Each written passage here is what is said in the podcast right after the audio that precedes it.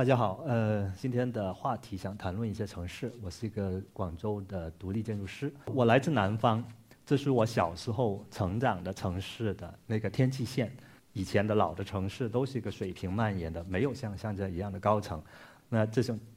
自发建造起来的这种天线，收看的。那个时候就是香港，或者说某种程度上是西方的一些影像。那通过这些影像，实际上我们看到了像香港或者像呃欧美很多大城市的中心区那种高层建筑的景象，实际上给我们接下来这三十年的城市化，或者说呃我们梦想中的城市，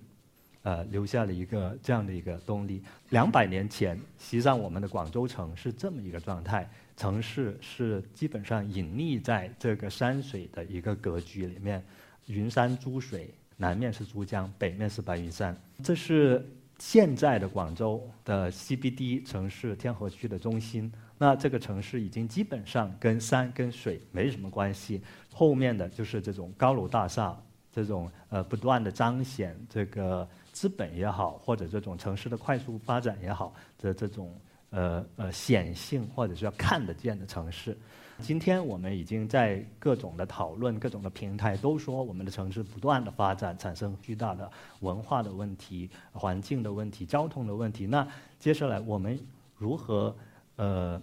有办法能够跳出这个这种这种无止境的发展？那首先我想花一点点时间在这里，就是这个看得见的城市是什么？一步一步走过来的。这是呃贝聿铭设计的呃卢浮宫的一个扩建，呃老的卢浮宫是一个新古典的房子，新的卢浮宫是一个现代主义的玻璃体的这样的金字塔。当然，这个金字塔的原型实际上是去到五千年前古埃及人给他们的法老呃建造的陵墓。那个时候的建筑实际上没有任何的内部空间，它仅仅作为一个在沙漠里里面彰显就是法老王国的。权力彰显他们的呃威严的这样的一个纪念物，仍然在古典时代雅典卫城的这些神庙，实际上它基本上也不是为了里面的参观或者游历而建造的，它更多的原因是为了让这个呃希腊人所崇尚的这种理性或者这种比例，把它通过一个外在的形象把它彰显出来，而且把它建在最高的一个山上。这张图。可以看到更大范围的古雅典的城市，在这里，我们大部分的雅典城市实际上是一个低矮的、水平的，或者说世俗事物的一个城市。这块的一个城市，可能我们也可以叫做是看不太隐、看得见的隐性的城市。那么在山上这一块，就让呃远在可能呃十几公里以外的人，或者说其他的城市都能看见的一个标志物。这个是罗马古罗马城，当然古罗马城是那个时代就是世界上唯一一个巨大的城市，人口最多的时候胜过超过一百万。那这么巨大的城市，实际上实际上它更加是一个世俗跟公共性混杂在一起的，而且非常有城市的生活交往味道的这样的一个城市。那在中世纪的时候，多神的信仰的被。单一的一个呃宗教或者单一的信仰所取代，所以在这个城市的中心必然就出现了以这种单一信仰为中心的这样的一个呃建造物。这中世纪的城市中心里面都会有这么一栋呃用石头或者用厚重的物料给砌筑起来的一个教堂。那有时候这个教堂会高达一百多米，但那个时候，因为技术的限制，我们只能够通过石头、砖头、其他的物料，很缓慢地把它建造堆积起来。所以，这个教堂的无论是外部还是内部，所有的表述都是为了彰显这种我们唯一的一个信仰。然后，人进到这个空间里面，都会被这种巨大的呃呃为神或为神圣而存在的这个空间所呃跪倒。呃，时间到了。大概十九世纪的中晚期，那左边我们看到的这位是现代主义著名的一个建筑大师，叫勒克布西耶。他通过他的那个天才的一些设计或者研究，他呃提出了叫呃多米诺的一个系统。那这个系统当然在现在看来是非常普通的一个系统，在那个年代，实际上它完全就是抛弃了古典。那种形式，就是古典的时候我们都会哎这个建筑的立面什么，但现代主义里面它就不需要再讲述这个立面，因为立面是自由的，唯一就是这个建筑所剩下的就是柱子跟楼板这两个基本的元素，实际上呃它这个体系就会诞生了我们所现在或者在一很长时间内流行的所谓现代主义的一个建筑美学。那这栋房子是很有名的巴黎郊区的萨佛伊别墅，可能学设计或者建建筑的人都会去参观。那这栋房子在建筑学上就会被认为是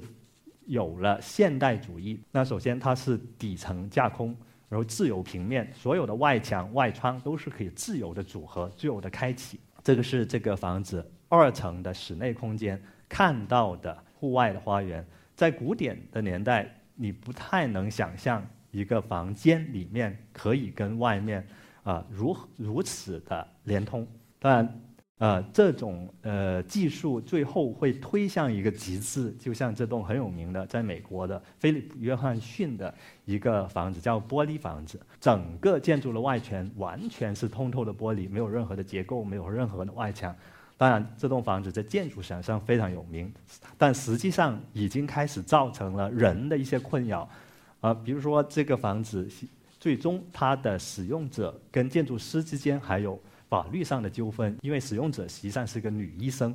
她觉得在这个房子里面完全没有自己的私隐，但建筑师觉得这样这种才是真正跟自然跟。呃，跟环境的一个完全的融合，那这里面实际上就出现了，隐隐出现了某些就是现代性所带来的一些问题。刚才的案例是这种个体的小房子，那如果说到集体的居住，那现代主义的建筑师们又给了我们这样的答案。他认为，就是以前的水平城市把建筑建得很密，然后水平的分布在一个区域内，这是呃不科学的。不健康的、不卫生的，那确实那个年代的中世纪的城市非常的肮脏，非常的不卫生，下水各种的条件都没有。那么很合理的，通过现在的科学技术，我们应该可以建造，就是把人的居住往上叠加，而且呃这样子造成的好处就是把广大的地方留出来给绿化、给公园、给交通，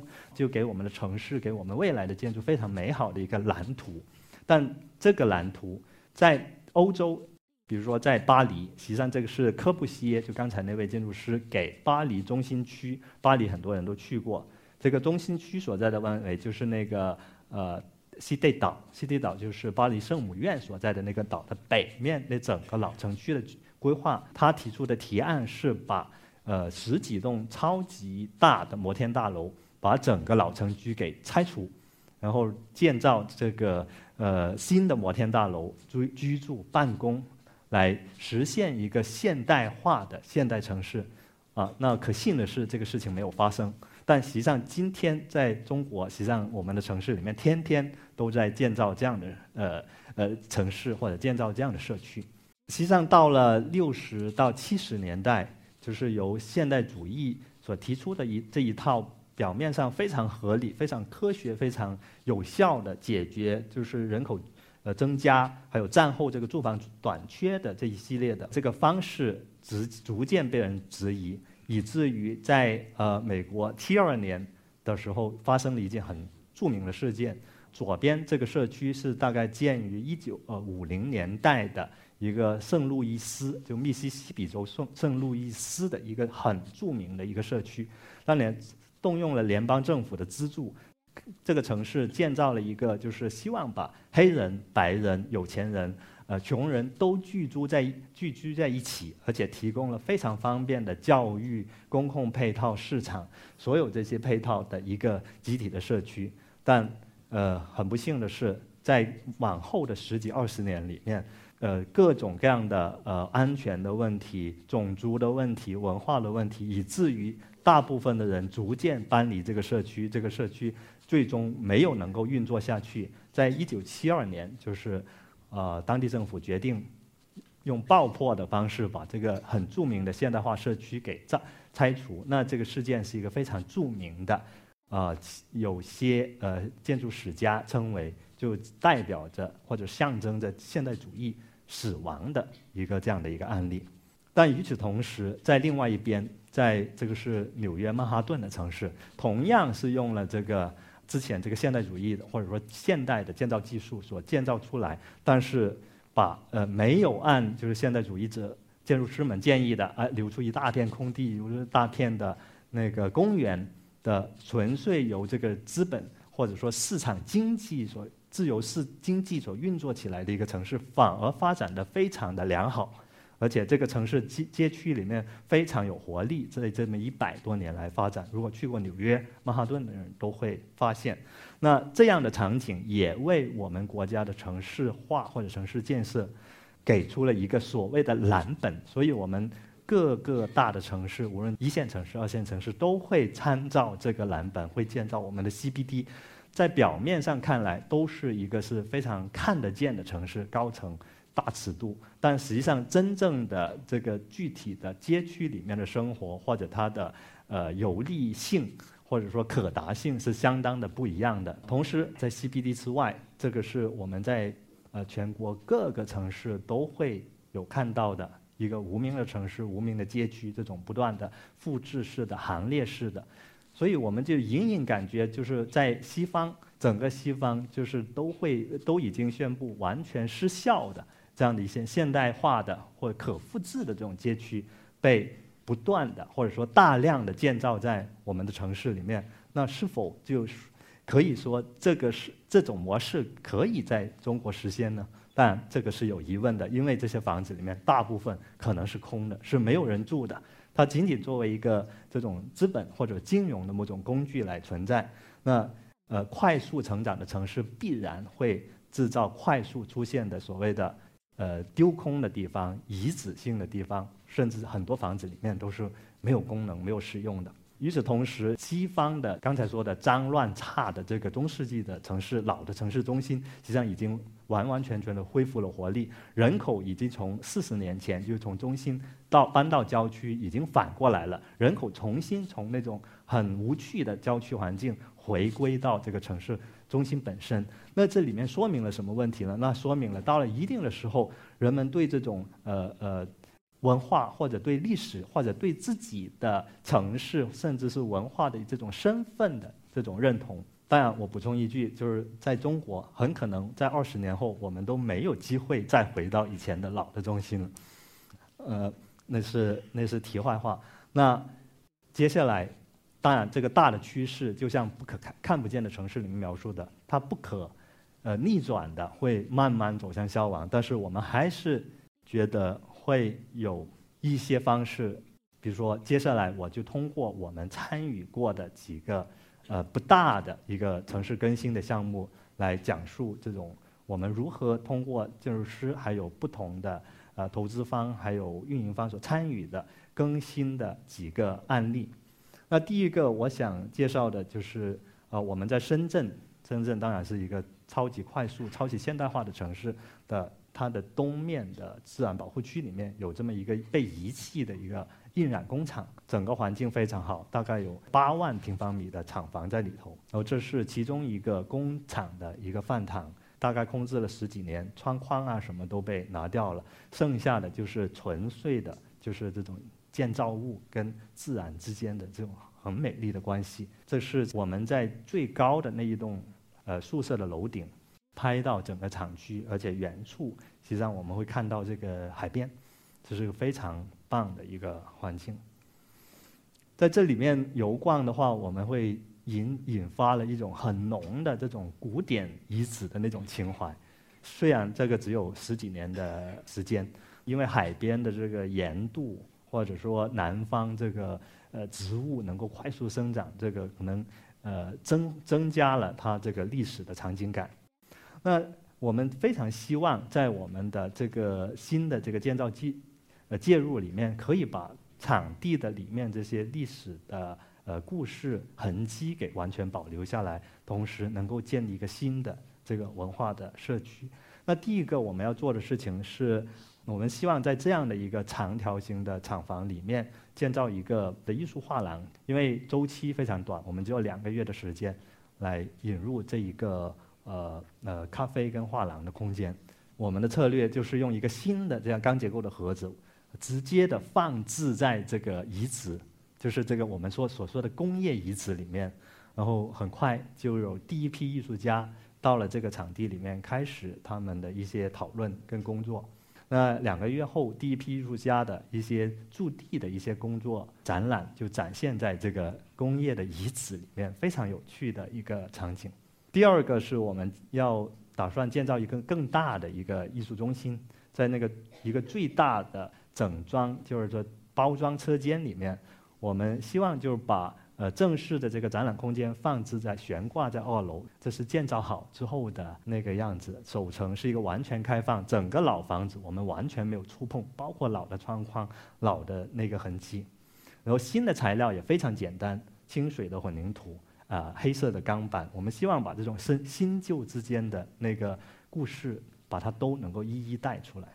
这是二层一个呃完整的一个展览空间。呃，老的那个柱子，你可以看到在我们中间，啊，这个图就可以很好的解释，就是首层它是一个呃活跃的，可以举办各种非正式的酒会、展览的一个场场所。那二层就是一个可以举办正式的艺术展览的一个空间。这是啊，这个整装空间外面有一个过滤，就是原来生产的过滤水水池，我们把它用一个清水混凝土的一个入口的构构筑物把它连接，做成一个景观水池，然后自然的这个植物继续在旁边生长，然后从那个水池到底下的公路大概有一个呃几米的高差，我们做了一个连续的线性的这样的一个缓的广场，可以说新的东西进去了，但实际上，呃。我们用的材料跟介介入的方式，可以很好的跟原来这个生态跟这个植被，呃所相连，然后形成了这样的一个呃新的又有旧又有新又有文化又有历史这样的一个很奇特别的一个，而且很轻松的一个体验。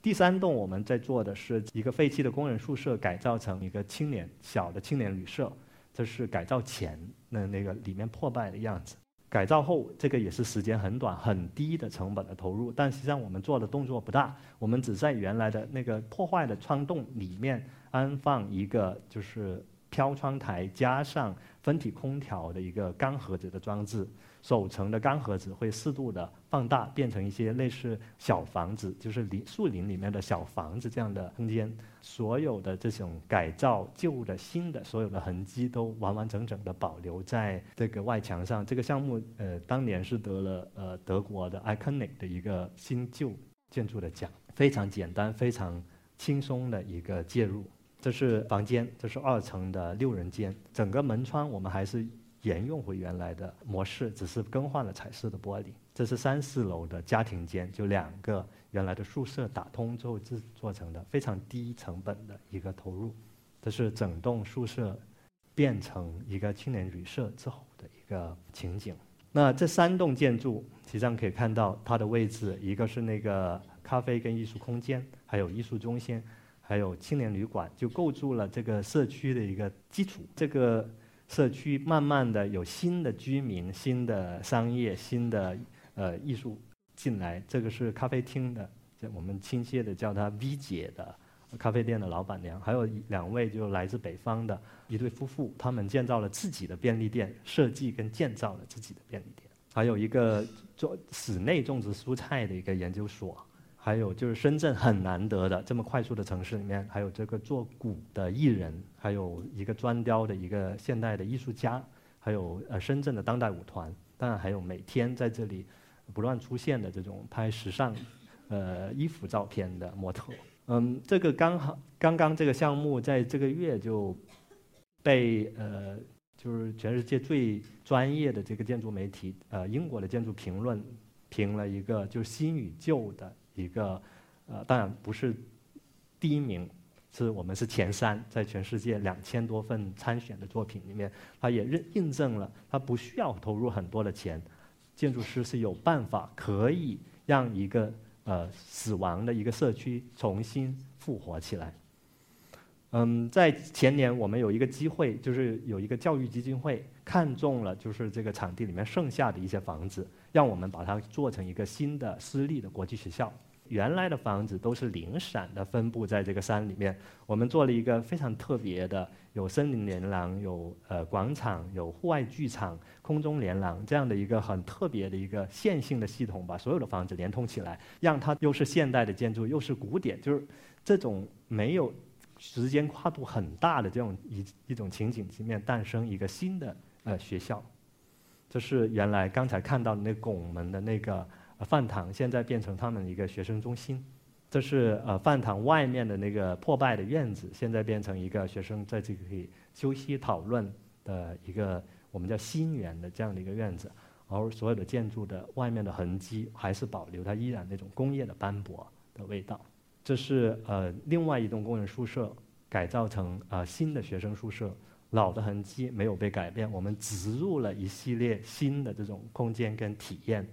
还有前面这是一个我们叫家园的一个学生生活区的一个广场，那学生每天会通过这条森林廊道从生活区到教学区去上学，这是连接两个区域之间的一个坡道式的一个花园。这是一个很标志性的，或者说很中心，在图书馆外面的一个我们叫希腊剧场，就希望有这种跟古典的文明文化相连的这样的一个空间场所。这是我们给校园做的一些很特别的一些空间跟标识设计。这是最大的那一栋仓库被改造成三层的呃教学楼，呃，因为进深很大，我们在中间做了一条内街道，就是这条街道是学生跟老师们交流、展览、展示的一个场所。这正面看过去是一个啊教师办公的空间，这里面还有啊就是标准的一个教学单元，他们采取的那个教学模式是非常自由的，是走班制的，而且我们的教学单元里面设置是可合可分，非常灵活、非常自由的一种呃学习空间吧。因为教学理念在变，我们不再强调教，而是全强调怎么激发学生去学。这是教室。教学单元外面的这个外走廊，看着山的这个外走廊的空间，这整个校园的一个鸟瞰。当然，它整个校园实际上它是环绕着原来这个艺艺术社区，所以跟艺术社区之间又有非常良好的一个互动。在呃城市边缘的地方的一种聚集，那我们重新回到城市里面，因为虽然我们有很多的集体住宅，但实际上里面没有邻里，没有交往，都是一个个就是。人还是孤独的。那我们通过几个就是居住的几个案例，我们讲讲我们如何能够希望在城市里面重建这种一一交往。这是呃五年前我们在给北京回龙观万科他们做了一个这样的一个垂直村落的这样的一个概念。当然这个概念没有被在北京被实施。后来我就呃深圳万科请了我们给他们在松山湖自己的员工宿舍做了一个。这是建好后，在他们建研中心建好后的状态，有一系列的这种户外、户内的这个公共空间，看到的是首层这个户外的架空的户外剧场，在阴影底下，南侧每个宿舍自己的一个呃生活阳台，在北廊那里，每每一层我们有公共的餐厅跟洗衣房，呃，员工们都会在这里聚集跟讨论，然后首层是公共的。健身中心、体育体育设施和图书馆，在这个宿舍的西侧，就是向着他们办公区那一侧，还有一个攀岩，就是你技术好的话，可能不用上楼梯也可以回到自己的宿舍。第二个就更有挑战性的，我们在广州的城中村里面，啊，跟万科也是万科一起合作改造了一个，呃。握手楼的一个住宅，原来的城市跟村庄是非常清晰的一个界面，但随着城市的扩张，我们城市规划会把道路往村庄、农田延伸，把农田给占据掉，然后会把一几块地块作为宅基地留给农民来种植他们的房子，通农民通过通过房子的租金可以从呃继续他们的呃那个农民的一个身份。但城市发展之后，最后城中村就被这个或者说看不见的城市就被这个看得见的城市所包围了。这里有一个呃视频，就短的视频能放吗？啊，就是我们要改造的那个房子周边的一个环境。实际上，这种看不见的城市，可能里面的生活里面所包含的信息量，会比我们在一个看得见的城市里面多得多得多。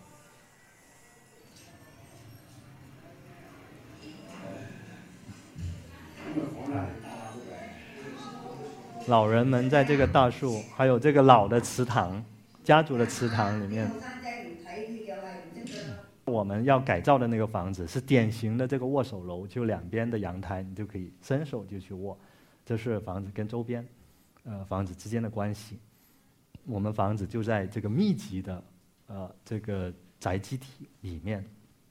那我们提出一个很特别的一个三明治的一个社区的概念，因为首一二层那个采光通风都极差，基本上不太能居住，我们就把它做成一个完整的室内的。呃呃呃，公共的空间，顶层屋顶也是一个非常好的一个公共交往空间，中间就是纯居住的，有五层。啊，我们还呃为这个房子设计了一套这个气体的一个结构，因为大的设备、大的材料进不去这个小巷子里面，我们通过这种砖砌的这个砖墙，当然这个房子也没什么地面，这就是那个小巷进去所看到的一个主入口。那进入这个主入口是客厅，还有呃餐厅，还有。这样的一个公共交往的一个社区社区中心，这是二层的一些连桥，把二层的短租的公寓联系起来。那在这里，经常周末年都是年轻人居住在这个社区里面，会有这样的一些活动。这是他们的房间。那整个社区会是这样的一个三段的一个结构，中间居住，上下都是公共的。这是从空中看到这个被改造后的房子。这个就是呃。一个成功的，已经现在已经基本上住满了人的青年人的一个社区。那最后一个我想分享的案例是，啊，造一个更远一点的粤北的一个老城，呃，叫连州，一个小小的山城。我们持续的在那里工作了四五四到五年时间，帮他们改造一部分的老城，然后从现在建造了他们一栋新的在老城里面一个新的博物馆。呃，这是连州老城。它这个小城有名的是，它连续举办了十二届的呃建筑商呃呃叫摄影联展，这个在国内摄影界甚至在全世界都是比较有名的一个专业摄影展。那在每年的年展的那一个月时间，那这里会展示着来自全球的这种呃当代艺术、当代视觉艺术的东西。当然，这些当代艺术的东西没有跟当地的生活能够很好的。结合那老城还是一片比较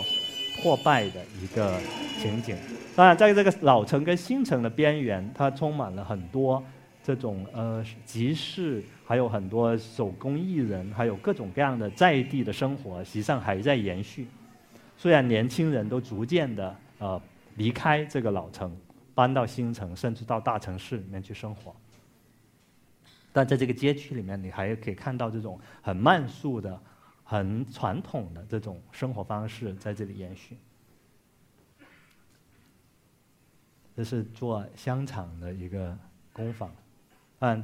这个整个城市老城都在衰败，老的房子慢慢破败，有新的那些呃房子会被越来越建造，但是新的房子都是跟老的老城是格格不入的，还有老的电器，还呃呃修理的工人师傅。在菜市场旁边的这些呃居民的生活，然后整个老街的现在都是老人，都是呃呃妇女带着小孩，就年轻人或者说呃都会跑到城市里面。接下来在做这个摄影博物馆的提案里面，我们就希望这个博物馆它不是一个像我们常规来说一个全新的现代的一个房子摆在这个老城里面，希望它是一个呃把。展览拆散，跟跟老城一样的一个结构，这个小房子堆在这个街区里面，变成一个跟街巷可以连接的这样的一个空间。当然，在这个一堆这个展厅里面，上面我们会有一个这样的大的屋顶。同时，因为当地的财力水平非常有限，所以我们尽可能的让回收回来的那个材料，旧砖旧瓦。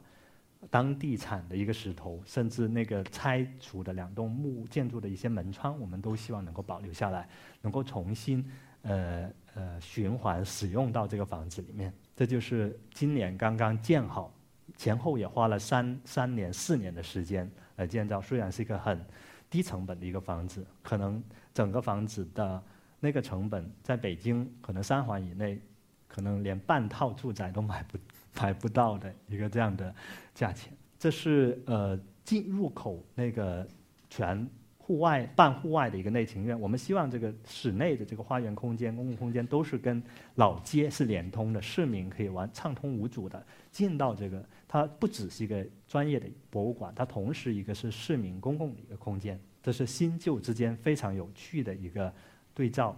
同时，这个博物馆实际上跟不止跟街道、跟后面的巷道它都有连通。这是一个其中一个跟后面的巷子连通的一个后门。这是另外一个在另外一个角上跟巷子连通的一个呃呃消防回车或者说停车的一个空间。所有这个体验是很新奇特的，但同时对连州人来说，它又是一个熟悉的一个场景，因为在展览跟展览之间，你通过这些楼梯廊道都会回望回看自己的老城。这在屋顶，我们有一个呃户外的一个剧场，在这里可以看到远处的这个群山。这是整个沿街的立面。呃，比较好玩的是，在开幕当天，就是有一位呃外地来的领导到了老城，他说找不到这个呃呃新的博物馆在哪，因为他可能在他的心目中，这个新的博物馆必然是一个全新的、很现代的东西。但实际上，我们设计的东西是希望它是隐匿在这个城市生活里面。这是开幕当天，这个呃当地的市民带着他们的小孩来这里看。这整个就像一个连州大屋一样，所有的专业的、非专业的、公共的东西发生在同一屋檐下。最后，我就以一个我们在几年前参加威尼双年展的一个展览的视频作为我今天的这个演讲演讲的呃结束。这是我们当时是给广州，就因为我在广州嘛，给广州做的一个呃未来广州，就是我们说是二零五零年的未来的一个城市的。充满了理想主义色彩的这样的一个设计，在老城区，我们希望把古老的运河河道，因为广州以前就像威尼斯一样，我们把老的运河重新打开，让它变成城市的一部分。实际上，类似的案例已经在世界各地发生，比如说在呃首尔，他们把老城里面一条运河给重新打开，变成公共空间；在纽约，我们有看到有高线公园，就把老的铁路变成一个。呃，绿色的空间，我相信在不久的将来，在很多城市都会有类类似的更新案例会出现。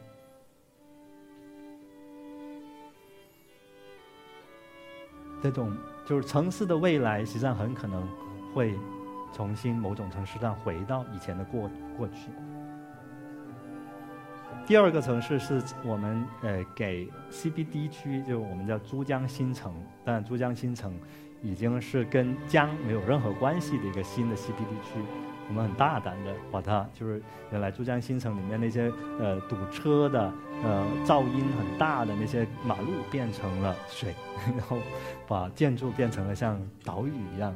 这个是非常有趣，整个城市会慢下来，可能人变成了跟城市、自然跟城市或者人跟自然是完全不同的另外一种经历跟关系。所有的连桥空中的，然后都是一个慢速的。我们可能就暂时忘掉汽车，暂时忘掉我们的技术，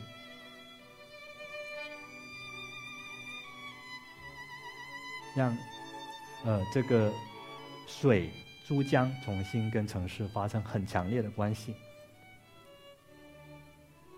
那第三座城市，我们叫这三座，就是我们所设计设想的一个看不见的城市。是漂浮城市，因为你如果去到八十年前，珠江是整个广州的一个中心，所有的贸易、所有的交通、所有的生活都发生在江上。那未来是否我们可以重新回到，把我们的生活的城市生活的中心回到这个江面上？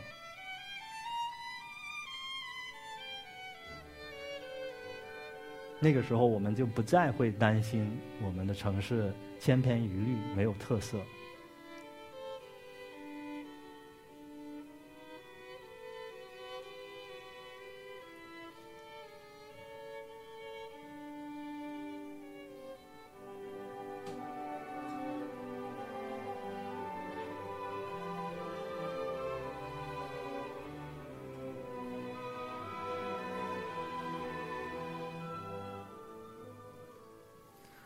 呃这是我们在广州的工作室。四年前，我们从 CB 就是天河区一个新区搬回了老城，一个粮仓的顶层，做了我们的工作室。这是我们